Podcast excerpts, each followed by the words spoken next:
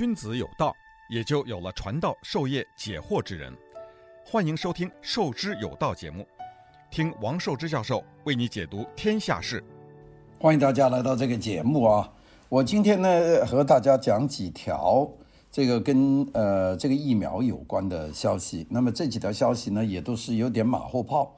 因为呢，最近呢，这个疫苗呢已经在美国得到普及。美国现在大概接种了的人口是一亿五千八百万，那么这是两天以前的数字。那到现在为止呢，可能有一亿六千万人口接种了。那按照美国的比例来说，就差不多有一半的人就打了疫苗。所以呢，就为了这个这么普及的这个防疫。所以呢，美国的 CDC 呢就传了一条指示啊，这条指示就是说咱们可以不戴口罩了啊，一般人都这么理解。我呢看了那条消息以后呢，也是觉得说可以不戴口罩了。所以我们马上就可以看见，美国有很多的地方政府啊，有些城市啊都发布了这个解除令啊，就是大家不要戴口罩。那么看到呢，就是大家欢天喜地的去。呃，外面去聚会啊，去参加 party 啊，去教堂啊，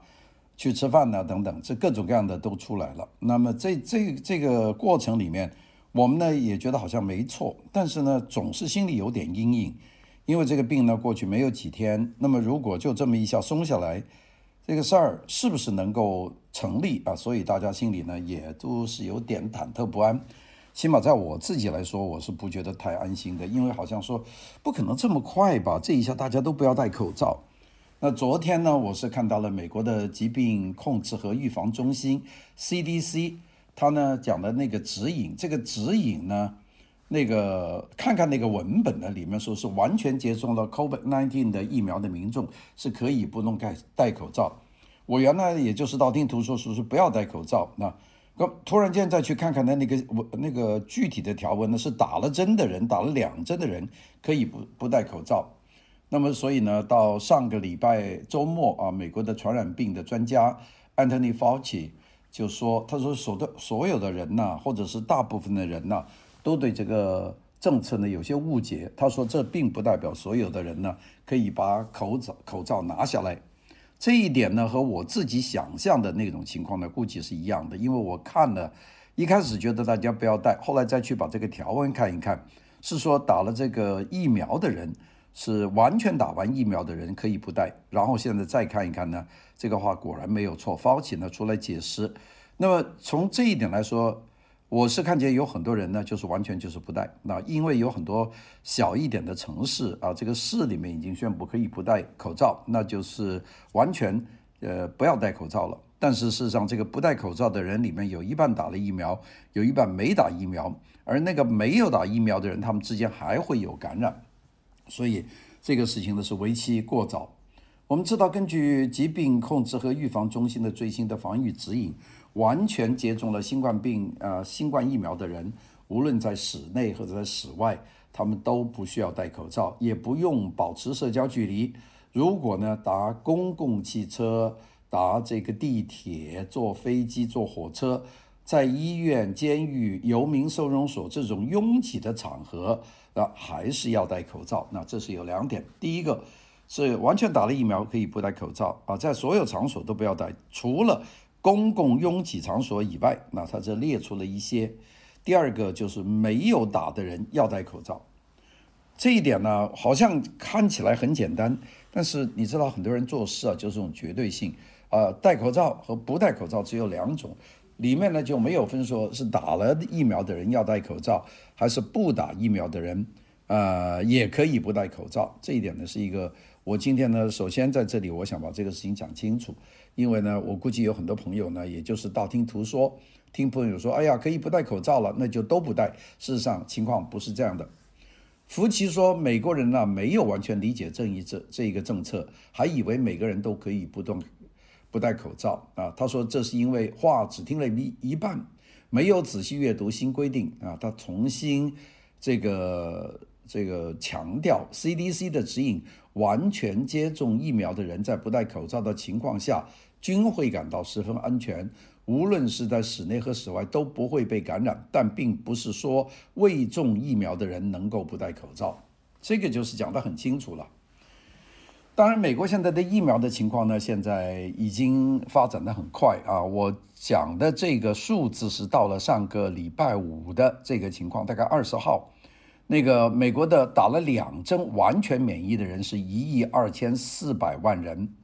那么这个有三分之一强，大概百分之三十七。那现在到今天的数字可能还要上去一点。已经打了第一剂疫苗的啊，还在等打第二剂疫苗的人呢，现在在美国呢有一亿八千一亿五千啊八百万啊，一亿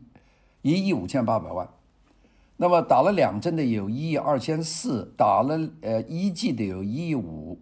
那个一个是百分之三十一，一个是百分之四十七，这么再下去，美国的全部人都打完了，所以呢，这个也是一个好消息吧。不过在这里呢，跟大家讲讲，还是要小心。讲到疫苗呢，有件事我还是得讲，就是现在有很多穷困的国家是没有疫苗，那么这个富裕的国家应该怎么办呢？所以呢，这个美国呢就表示呢要豁免这个新冠状疫苗知识产权保护的提议。因为现在新冠状的疫苗有好多不同的国家去制作，那么其中呢，以美国和欧洲制作的疫苗呢，这个安全度最高，那并且治愈的是最多啊。通过了这么长的时间的试验，这个辉辉辉瑞啊，这个 Pfizer 还有这个 Moderna 啊，这这两种呢都达到百分之九十四啊，就是它的成功率是高于其他的所有的这些国家和样品的。有一种呢，大家说只要打一针的这种 Johnson Johnson 呢，这个药呢，它是有两个问题，一个就是说它打了以后啊，可能这个血管呢里面有血栓，那么这是第一点。第二点呢，就是在生产的过程里面呢，Johnson Johnson 的药厂呢被验出呢这个不够安全，所以呢，据说最近呢就是把 Johnson Johnson 的一千多万剂已经做好的疫苗呢把它摧毁了啊，这个就是 Johnson Johnson 呢恐怕遭到很大的挫折。那么这些就是他们掌握的技术，这种技术里面大概有几种不同的做法啊，像 RNA 的做法，有这个这个灭灭杀病毒，也就是做成病毒把它灭杀，只用它的毒素去刺激等等，这些都是不同的一些方法。这些方法的他们是有知识产权的，也就是说他们不会教别人怎么做。那么所有的这个贫困国家呢，也就只有等待这个发达国家。去送这个疫苗，那有些国家呢送得很快，比方说中国就马上送给了巴西，送给了非洲，那送给了东南亚的一些国家。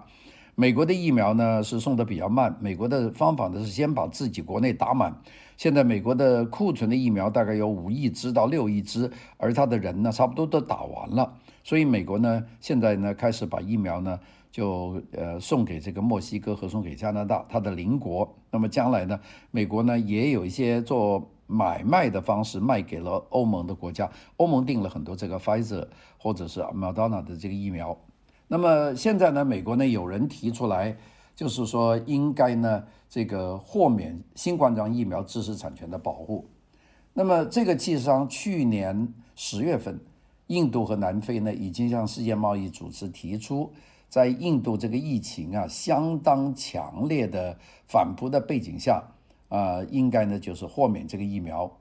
那么当时呢，这有两方面意见啊。这个英国和欧盟呢是抵制的。英国觉得我们好不容易研究出这个疫苗，现在要免费的豁免的给这些第三世界的国家，那这有两个问题。第一个，他们的利润收不回，因为他们研制疫苗呢，他们用了大量的人力和物力。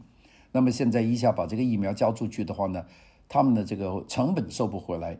当时。也有一些考虑，就是说这些豁免疫苗呢，它不但不能解决问题，但是会把这些他们的成就、这些敏感的成、这些成果、这些技术的方法，由于这个豁免的话，就会使得一些这个正在研究但是又不成功的这些大国，他们会取得了这个智慧的产权，然后呢去模仿去生产，那么来这些大国美国的这样的。药厂呢就会受到很大的损害啊，这是两种，一个是从知识产权的保护，一个是从成本的核算，所以呢，大家说这个是一个问题。但是最近呢，印度这个疫情呢蔓延得非常的厉害，那么现在呢，呃，这个决议还没有得到世界上的大部分的国家通过，现在还在等待世界贸易组织，就是 WTO 的多数成员国要通过。那么如果通过，就会生效。那么即便生效，我觉得也未必会产生立竿见影的效果。支持豁免疫苗的人就说，在推动这项提议的时候，美国应该尝试各种方法来普及疫苗，不仅仅就说把技术转移出去，因为技术转移出去，让他们学到，他们去生产，他们组织原料到这个病人的手上，这已经已经过了很长的时间了。那应该有别的方法。那个呃，有一个专家就是这么说，他说豁免啊，在后期会产生影响，但是现在我们需要还需要几十亿支疫苗，这些疫苗呢，要是现在不送出去。那个问题就会很大啊！这个，比方说，Johns Hopkins 全球临床健康服务中心的主任这个 Rob Billinger 他就说，我们呢现在需要几个月里面提高产量，所以现在你转移技术，这个是呃杯水车薪，等到有效用的话，这些人都恐怕已经死掉了。所以呢，他说我们要尝试各种的方法，这就是不同的意见。那么也有人说，发展中国家面临的关键不是缺少专利，而是原料供应不足。他们呃不知道怎么生产疫苗，更不要说疫苗质量的保证。他就举了一个例子，他们说这个连 Johnson Johnson 公司在美国的一个合同商都没有做到这一点啊。四月初，Johnson Johnson 在 Baltimore 的一个合同工厂错误地把阿里斯康疫苗这个原料加入这个强生。这个 Johnson 的这个疫苗的原料，就把两个不同的药把它混在一起，毁掉了一千五百万剂的疫苗。这个连美国都没有做到，那么这个你要呃发展中国家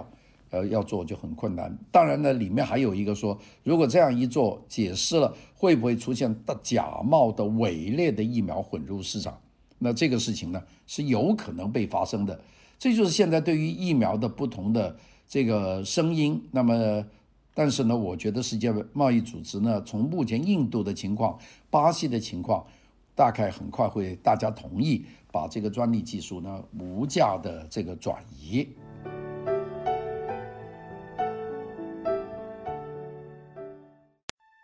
君子有道，也就有了传道授业解惑之人。欢迎收听《授之有道》节目，听王寿之教授为你解读天下事。我在这几天的节目里面也和大家都讲了一点啊，关于这个中东停火的问题，就是以巴战争的问题。关于那个问题呢，大家可以在我其他的节目里面可以听到啊，就是讲这个事情的来龙去脉，怎么爆发，怎么起的。不过这个里呢，我要讲两个，呃，我在所有其他节目里面没有讲到的一个议题。第一个议题呢，就是以色列。在二十号的停火签订，二十一号两方面停火和巴勒斯坦停火以后呢，是继续有这个呃哈巴这个巴勒斯坦的这个恐怖组织呢，从这个加沙的平民区继续发射这个呃火箭弹打以色列，也就是说停火呢是又又又打起来了。不这一点呢，我们事实上是有思想准备的。因为这种停停打打、停停打打，这个两两边呢已经持续了很久，特别是加沙的这群这个呃武装分子呢，他们事实上在这个整个过程里面，他们的这个呃一直是不遵守规矩的。那大家就会问一句话说：为什么炸了这么久，他们居然呢这个设施被以色列炸了这么多，他们还有这么多火箭弹继续去发射呢？这个原理很简单，就是他们把设施。设在这个平民区，设在幼儿园，设在那个附近，而以色列呢明知也没法炸，并且呢，如果一旦伤及平民呢，那就是他们全民起来抬尸示威，并且全球的媒体呢又都竞相报道，以色列的就变成一个屠夫，所以以色列呢也就是投鼠忌器，这样的就是说明为什么打了这么久，铲除了这么多目标，到现在为止呢，这个他们手上还有这么多的火箭弹，那这这个是第一个。第二个事情就比较大了，因为从昨天啊，在约旦和在呃，也可能是从伊拉克就飞过了一架无人的攻击型的飞机。这架飞机呢，飞越了约旦和以色列北部的边界，然后呢，被以色列的防空系统发现打下来。那么一检查呢，这架飞机呢，就是呃由伊朗做的。这是打了这么久仗。那个第一次，伊朗方面直接派这个无人机装满炸药去攻击以色列的可能是军事目标。那这件事呢，就是一个大的事情，因为在以前的一段时间里面，以色列一直说这个呃伊朗是参与了这个战争，但是没有真正的确凿的这个证据。那么这次呢，是打下了一架他们的无人机，并且是攻击型的无人机。那这个事情呢，事实上是我们一直在猜。因为呢，这个在这个过程里面，呃，伊朗啊，在整个过程里面，伊朗是起到一个很重要的呃一个作用。那么，所以呢，现在呢，这个事情停火了。那以色列要怎么做呢？那我们从表面来说，以色列能做的第一个事情呢，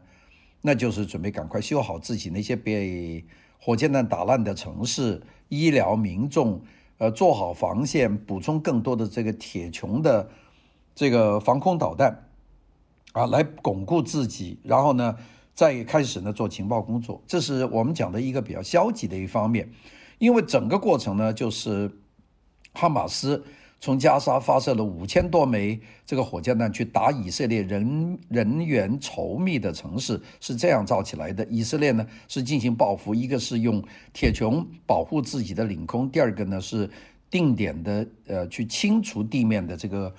呃军事目标，那第三个呢就是呃去清除那些高官啊，第四个呢就是呃把他们的地道系统呢把他们摧毁。这个在我我在其他的节目里面讲到。那么我们说，以色列如果从以色列的角度来讲，它能够做什么呢？发动这次悍然的大规模的导弹的攻势，从地道 一直到这个火箭弹三千多枚，对以色列的无选择性的狂轰滥炸。虽然被以色列打下很多，也有百分之十的这个火箭弹呢是穿越了这个防线，那么打进去了，那也就是有三百多名。多枚的这个火箭弹打下去，那么这些都是一些挑起事端的一个行为。那按照以色列要怎么做呢？那这个以色列的做法呢？呃，我估计呢是有几点。那第一点，以色列要做的做法呢，就是要把这些做出这个决策的人要把他们除掉。那这是我猜的啊，从逻辑上来说，那我们记得这个早年的这个一九七二年的。呃，在慕尼黑举办的奥奥林匹克运动会，这个巴勒斯坦解放组织呢是派了恐怖主义分子，把整个以色列的体育代表团都抓起来，然后呢就把他们杀害了。那么就这个事情，以色列追了差不多十几二十年，最后把所有参加行动的人一个个的在世界各地把他们都谋杀了。这是以色列一向做事这样，有仇必报啊！你平时别惹我，惹了我呢我就报。那这一次的事情可比那个屠杀那个运动员的事情来来得大，因为发射了三千多枚的火箭弹，并且现在还在零零星星的打。那对这么大的事情，以色列一定是要追究的。那怎么追究呢？以色列呢就要清除哈马斯的高官啊，哈马斯有这么几十上百个高官，这些高官呢有些在本地指挥发射导弹，但是这是低级的官官员。那么真正高级的官员呢，都躲在海外啊，并且呢，在那些海外，在躲在那里，并且呢，还做一些这个指挥的工作。那么这些人呢，大概在什么地方呢？现在我们呃，就就顺一顺啊，我们知道，事实上呢，这些人他们躲的国家呢，都是呃非常支持哈马斯的这些国家。这样的国家呢，有四个啊，现在列了出来啊，我们看见。媒体上面是有讲的，第一个就是伊朗啊，伊朗呢做的不少，但是伊朗呢因为离开这个以色列，离开这个中东地区非常远，它当中隔了一个庞大的一个伊拉克，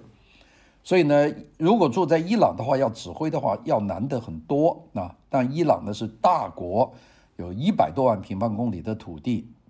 啊，就住在那个地方，在伊朗，伊朗是一些伊朗的这些人要。要清除呢是比较难的，因为伊朗是一个大国，并且它保安力量非常强大。第二个呢，就是在比较近的土耳其啊，我们知道土耳其的这个总理啊，埃尔多安呢是相当支持这个呃哈马斯组织的啊。埃尔多安自从他执政以来到现在为止，他是努力去走一条这个政教合一的道路，也就是改变了这个土耳其从一九二几年来的世俗化的这个政治统治，走向政教统。呃政教合一，所以这个埃尔多安呢，什么事情都敢做，所以呢，这有一部分人是躲在躲在土耳其，当然不会躲在像伊斯坦布尔这样的大城市，可能躲在一些小的地方。第二部分，第三部分呢，就就比较近了，就在躲在卡塔尔，就是中东的这些国家。那大家知道，以色列在过去的几个月里面。已经和很多的这些这个呃阿拉伯的小国家建立建交了，是阿拉伯酋长国啊等等，巴林啊都建交了。这个卡塔尔呢是一个相当中立的一个小国家，很富裕。那么有一部分人就躲在卡塔尔，那么第四部分人躲躲在哪里呢？躲在马来西亚，因为马来西亚呢这个政府呢这个。伊斯兰教的力量非常的强大，那马来西亚的人口里面也有三分之二的人呢是这个伊斯兰教的，那所以呢，在呃马来西亚里面呢是有一些 非常强烈的支持这个哈马斯的力量，也包括政府里面呢也有力量去支持他们，所以呢有一部分他们在这四个国家，其中特别是在伊朗和在这个马来西亚的这个极端分子的这个保护之下呢。这些人呢还接受训练，那就是进行更高的这个训练。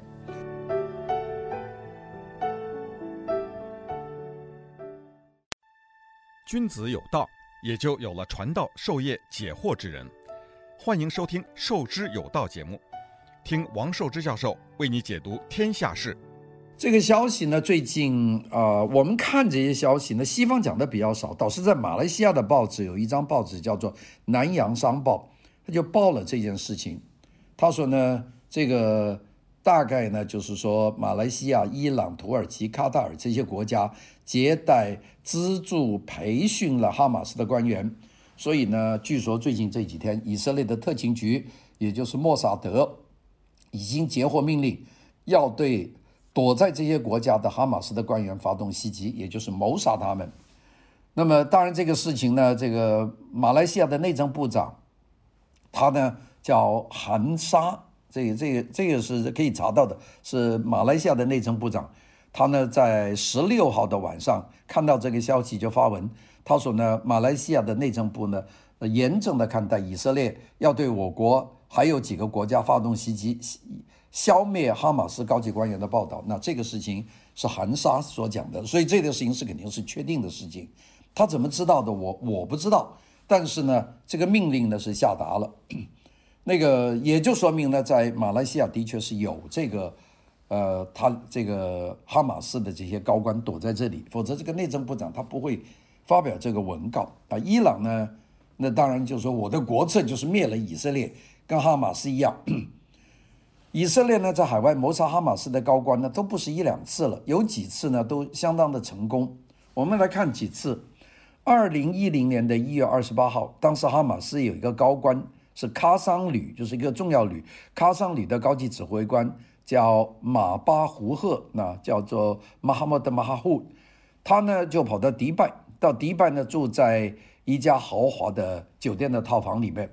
这个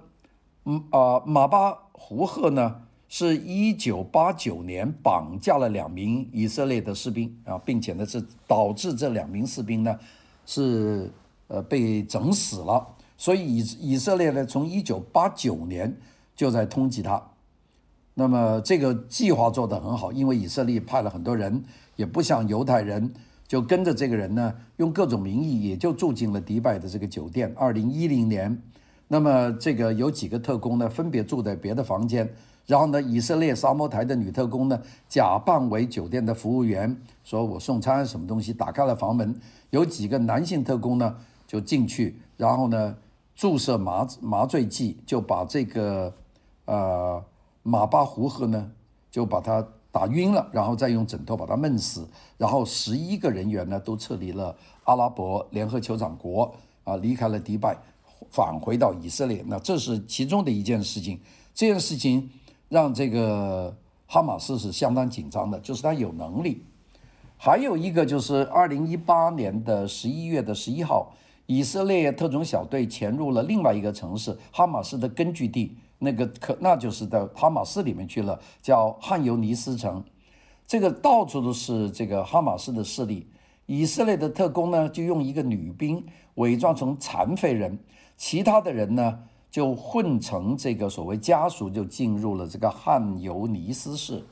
因为以色列的特工这一部分人都是以色列裔的阿拉伯人，所以无论是长相、口音、这个信仰、长相，没有任何的疑点，所以非常容易的就融了进去。最终呢，以色列的小分队在深夜潜入了隐蔽在一座民宅当中的哈马斯的卡桑旅的指挥官这个巴拉卡，就帮他击杀了。当然后来以色列的特工和努尔巴拉卡的保镖呢就发生了交战。但是呢，还是在炸掉乘坐的汽车、毁灭了证据以后，就逃离了现场。那么，当然，以色列的这个特工呢，也在这个叙利亚的大马士革的街头也动手杀过哈马斯的个官员啊。这是哈马斯的高级官员，叫哈利勒。那么，哈利勒呢，是坐进一辆运动型的多用途的车，发动汽车引擎的时候，被事先安在里面的炸弹把他炸死。我们知道，二零一八年以色列的特工还在马来西亚首都这个吉隆坡暗杀了哈马斯高级火箭和无人机专家巴特什，有两名杀手在家里等了他二十分钟，在巴特什回家的时候立即遭到谋杀。那个嫌犯呢，开了十枪，有四枪呢打中了这个人的这个头部和身体。那么我们说这一次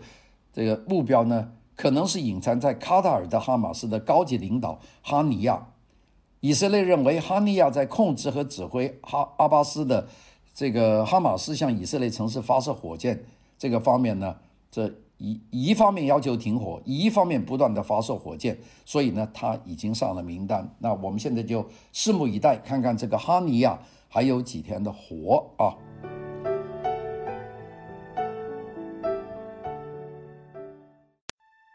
君子有道，也就有了传道授业解惑之人。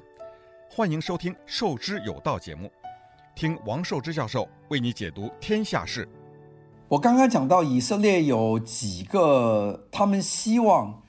这个要做的事情，那么其中的有一点，以色列会非常着急做的就是对伊朗的这个压制。那么因为伊朗。这个国家在很多的这个事情上面，他是准备要协助所有可能的力量，甚至自己动手呢，把以色列推翻的。所以呢，这个以色列呢，呃，很长的一个时间都是要求美国不要重返和伊朗和呃这个核协议。那么最近呢，这个美国看来呢，重返伊朗核协定的步伐不断的加快。那个因为要一加快了，伊朗这个核工厂又可以用了。那伊朗很快就会制作出这个作为武器级的这个核弹，那么对于以色列来说那是很恐怖的，因为伊朗肯定做得出来，因为伊朗的总统讲过说我们要把以色列从地图上抹去，那么用一两个核弹以色列就没有了，所以这是伊朗这个信誓旦旦要做到的，所以以色列呢是求美国呢就不要签这个呃核协议，那控制伊朗的这个核离心的设施。但是呢，估计拜登政府呢就不会顺着这个 Donald Trump 的那个政策，就会继续呢就把这个路的就走下去。那么如果是继续这样走下去的话呢，那个伊朗呢就呃估计很快就会拥有这个战斗级的核武器。那么加上它的运载力量，那么它要把以色列摧毁一部分呢是完全有可能的。这也就是以色列人觉得的一个噩梦。那么在这个过程里面呢，呃，以色列呢是非常的头痛的，在这一次的十一天的战争里面，那个伊朗呢是直接的参与了，一方面是大力的这个援助哈马斯的力量，搞这个火箭弹的发射，并且呢还直直接的自己派这个无人机去打以色列。那当然呢，在这个过程里面，呃，两国呢还是小打小闹，但是呢，这个。以以色列呢也是一直盯着伊朗，虽然这边在打哈马斯，另外一方面呢还是盯着伊朗。但是最近呢，以色列在对伊朗发动的袭击里面有六名以色列的莫萨台的德工呢被射杀，这个呢一下子就使得以色列热怒火中烧，然后呢这个以色列呢估计呢就要出动 F 三十五的轰炸机去炸。那么我们首先看呢，以色列在最近一段时间。在打这个哈马斯的同时，也用 F 三十五的战机呢轰炸了叙利亚境内的亲伊朗的势力。所以呢，亲伊朗的势力就真主党啊，也在以黎巴嫩的境内呢，也发射了这个火箭弹去打这个以色列的目标，就跟哈马斯混在一起。所以以色列现在是三面受敌啊！这边从约旦、从伊拉克方面，这个有伊朗的无人机进入；从北部，从黎巴嫩或者是叙利亚，有这个真主党啊。来袭击他们，然后呢，在南部的加沙有这个哈马斯袭击他们，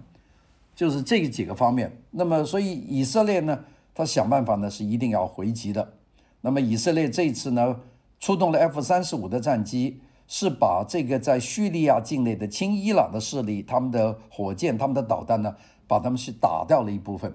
那么这一点呢，伊朗呢就会采取相应的行动，包括那个无人机。带了攻击的弹头进入以色列的北部，这就说明了这是冲突升级的一个部分。大家说，那伊朗就这样打，好像伊朗飞机也没有什么。我在这里跟大家说，这就是一个探路。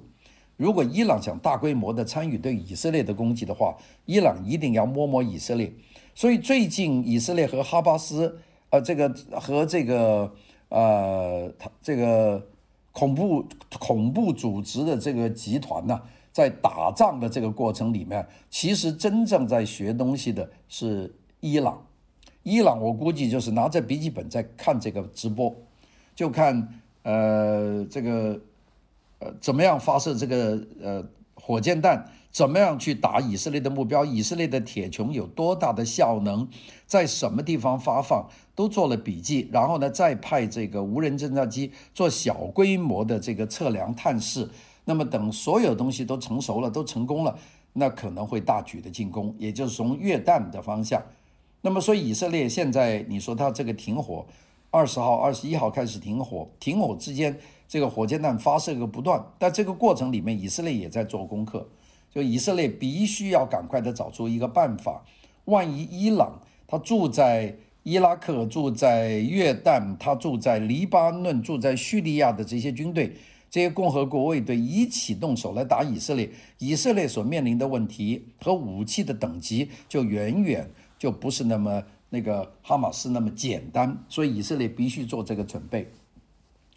我们知道，在这以前，以色列呢是通过这个网上的工作，那么引爆了炸弹，就破坏了伊朗的一处核设施。那么，并且呢，最近呢，以色列不断的派出这个摩萨台的德工。企图呢破坏伊朗的各种核设施，那么伊朗呢是觉得忍无可忍，所以呢在最近这几天采取报复性的行动，对这个伊拉克境内的这个摩萨台的这个所谓安全屋啊，就是他们的据点呢进行袭击，就打死了六名以色列的摩萨台的德工。那伊朗派人到呃伊拉克去搞这个摩萨台，摩萨台被打死六个。那么这种公开的报复行动呢，是把以色列的怒火点燃了。所以呢，这个以色列就是才有我们刚刚说的那个出动 F 三十五的战机，对叙利亚境内的所有的亲伊朗的目标进行打击。那么，当然外部的声音肯定说，以以色列这个打击背后有美国支持。我想美国支持是是不可怀疑的，甚至拜登在这次的讲话里面也是公开说，以色列人民有保护自己的权利，保护自己家园的权利。那么，美国要支持以色列，会有各个方面，除了武器、科学技术，美国也有这个卫星技术、无人技术、技术这个精确制导的技术。这些美国如果美国帮的话，那都是能帮得上。所以，伊朗呢，如果要这样跟以色列开打呢，也面临跟美国呢发生矛盾。那么，伊朗同美国谈判的话呢，这件事情是一个筹码。我们大家都知道，拜登上台以后，一直就是要想带领美国呢重返。这个伊朗核协议相关的谈判呢，也正在陆续的展开。目前呢，伊朗同美国谈判最大的筹码就是国内的各种核设施，呃，不断的遭到这个以色列的这个破坏。那么以色列呢，是利用这个破坏，就这个伊核问题向伊朗提出施压。这个美国也知道，但是呢，Joe Biden 呢还得谈，就是因为 Donald Trump 上台以后退出了这个协议。那么就是各个国家就连伊朗的和平使用这个铀呢，也都进行这个控制，并且所有国家的这个公司都撤出了伊朗。那么，所以伊朗希望改变这个情况，就有了这个要求。那么，所以呢，美国呢主动提，主动的要求这个回到这个伊核协议，并且呢，也就伊核问题呢向伊朗做了让步。但是，美国同时呢也在敲打伊朗，就提醒伊朗呢，美国已经主动让步了，美国呢就必须。这个伊朗呢，就必须给美国一个台阶下。以色列呢，就为了阻止美国回归伊朗的协议呢，就不断向伊朗施加压力，破坏伊朗核协议的这个进程。所以呢，以色列跟伊朗的关系呢是越来越紧张，因为动手已经杀人了，已经是呃引爆炸弹了。这一段时间呢，以色列同伊朗的之间呢都是一来一回的报复。那这边这个。这个哈马斯还在打，但是呢，这方面我们要注意看背后的那个老大，那个伊朗是跟以色列一一来一往的报复，双方的局势呢是越来越紧张，两国的矛盾正在不断的扩大。接下来呢，以色列呢肯定会采取更大的措施，更强的程度对于伊朗呢加强这个打压力。从伊朗的性格来看，伊朗不可能在这个紧要关头向美国。或者以色列示弱示弱的，这个伊朗和以色列早就存在着很多矛盾。如今这个伊朗的核协议正常化的过程不断的加快，两国的矛盾呢也就越来越大。如果管控的不好，中东地区的这个火药桶呢有可能会被彻底的点燃。那么到那个时候又是新一轮的战争的爆发。所以用这个角度来说，我们说这次哈马斯去打以色列。是一件小事啊，这个小事，这个当然呢，哈马斯方面死了二百四十多人，那是表面说的。他那地道里面，呃，死了多少军队，死了多少指挥官，这个我们不知道，他们也不说。那么伤亡是很大的。以色列呢也有十二个民众的呃被炸炸死啊，两方面受伤的人呢很多很多，还有很多这个设施房屋呢被破坏。那这是一个表面的工作，但是如果我们来。把这个表面揭开，我们看到那个幕后的幕后是非常复杂的，因为幕后的那就是这个非常大的那个伊朗和非常强硬的以色列之间的争斗。那么关于这个事情呢，如果有新的进展的话，我会在这个节目里面呢和大家再聊聊的。好的，谢谢大家，拜拜。